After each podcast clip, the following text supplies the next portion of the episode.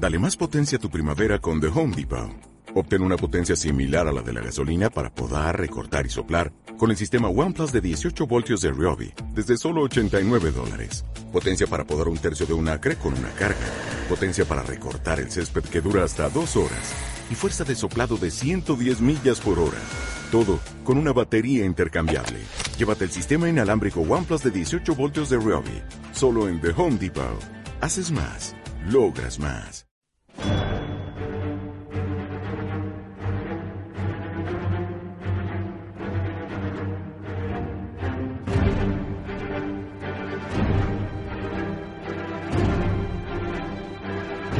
Seguimos hablando de eventos Marvel y en esta segunda entrega vamos a hablar de Civil War.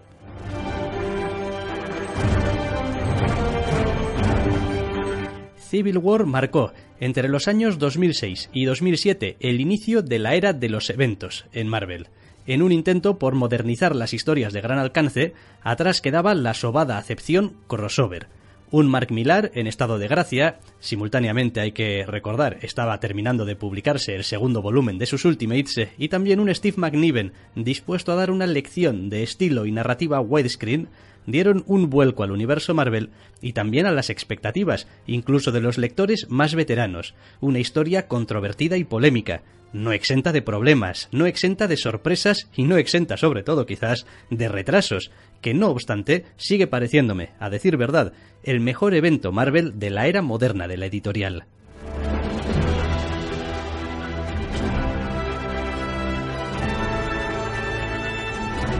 Hablemos a continuación un poquito de Mark Millar, porque Millar siempre ha sido un excelente vendedor de ideas viejas, como si fueran nuevas. El escritor escocés tiene la capacidad de encontrar un ángulo interesante a cada concepto que ha sido puesto, ya sea en el imaginario colectivo de los lectores de TVOs o en el imaginario colectivo de la sociedad en general.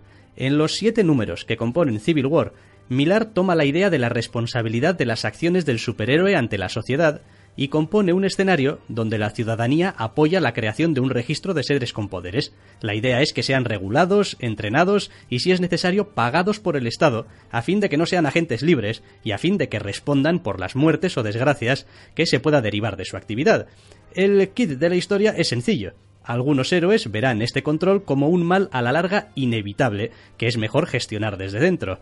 Otros héroes se negarán, aduciendo que para hacer el bien, con mayúsculas, casi siempre es necesario estar al margen de los gobiernos, de los poderes fácticos y de los grupos de presión. Así que pronto se forman los dos bandos. Iron Man, el hombre pragmático, lidera la iniciativa del registro junto con los más cerebrales de los héroes, gente como Reed Richards o Hank Pym, y el Capitán América, el adalid de la libertad, es el cabeza visible del grupo de héroes nutrido principalmente por los denominados héroes callejeros. Ambos grupos se enfrentarán en distintas situaciones y momentos, y de la victoria de un bando o de otro dependerá que la ley de registro, que ya había sido aprobada, se quede o no en papel mojado.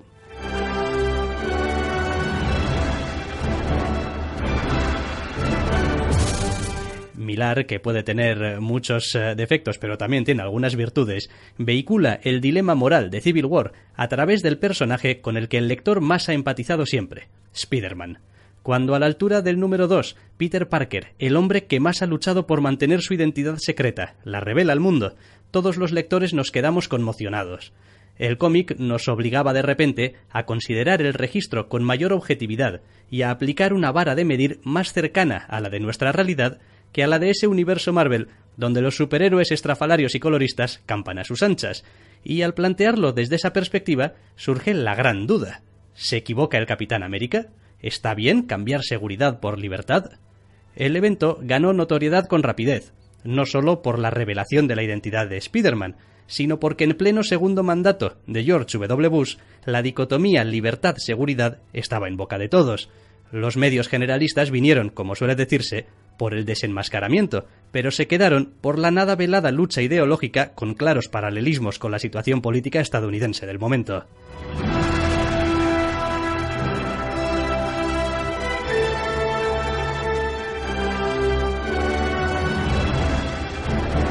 Steve McNiven se encarga de que toda esta carga conceptual e ideológica se transforme en un espectáculo visual impresionante.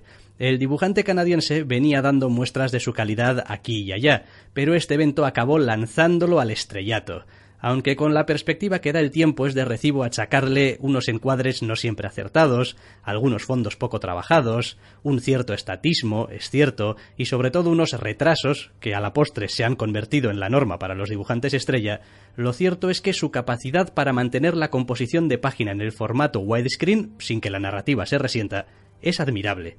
Da unidad al conjunto y aporta una belleza formal impactante, pero además su estilo de dibujo es agradable y proporcionado. Sus recursos narrativos, pedestres sí, pero eficaces, y sus figuras humanas se muestran muy detalladas, incluso en las viñetas más atestadas de personajes.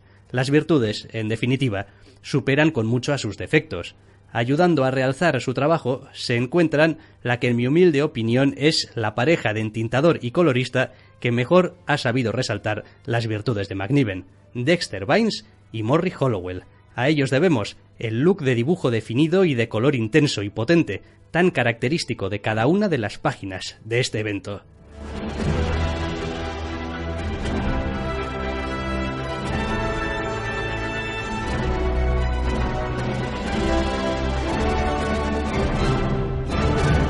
Hablemos ahora de Civil War a nivel editorial, porque si el gran logro de House of M fue establecer un objetivo editorial claro para los eventos, el gran logro de Civil War fue saltar a las noticias, fue estar presente en el imaginario público, atraer a los medios generalistas. En medio de la tormenta política estadounidense, Civil War supo captar la atención de los medios, que quisieron entender la historia como una contraposición de posiciones ideológicas del mundo real, y promocionaron así Marvel un mundo como el nuestro, pero con superhéroes un espejo en el que se podían buscar respuestas alternativas y panoramas diferentes que nuestro mundo no podía asumir. La prueba de la relevancia de Marvel en los medios fue la muerte del Capitán América al poco de la finalización del evento, probablemente el acontecimiento tebeístico con más cobertura mediática de la era moderna, junto con la muerte de Superman en 1992.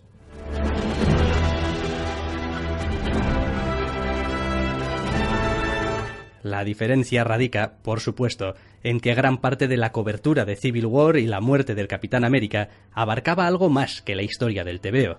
Por vez primera, Marvel fue capaz de utilizar en su beneficio el mensaje a diferentes niveles que podía elaborar a través de sus tebeos. Fue capaz de usar como punto de apoyo y expansión la fuerza enorme que le confería cada artículo de prensa y cada noticia en televisión. Fue capaz de lograr hacer llegar su producto a más gente sin necesidad de cambiarlos excesivamente.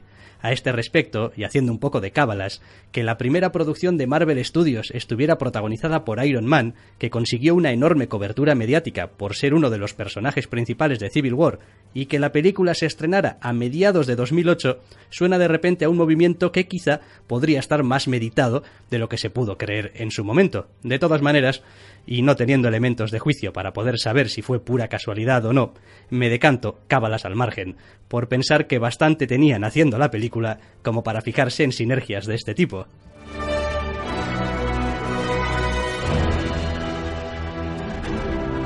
En cualquier caso, y especulaciones al margen, el método de adquirir notoriedad quedó concebido y asentado en Marvel.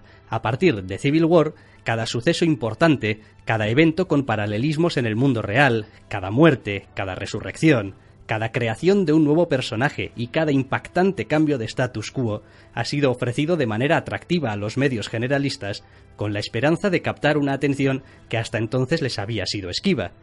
Un logro nada desdeñable, al que hay que unirle las estratosféricas ventas de todo el evento y especialmente del número 2, que vendió todavía más que el número 1, lo cual sigue siendo un hecho sin precedentes en cualquier otro evento. A todo esto hay que sumarle el impacto que causó en el fandom, con lo cual tenemos una mezcla que convierten a Civil War en el evento más exitoso de la editorial.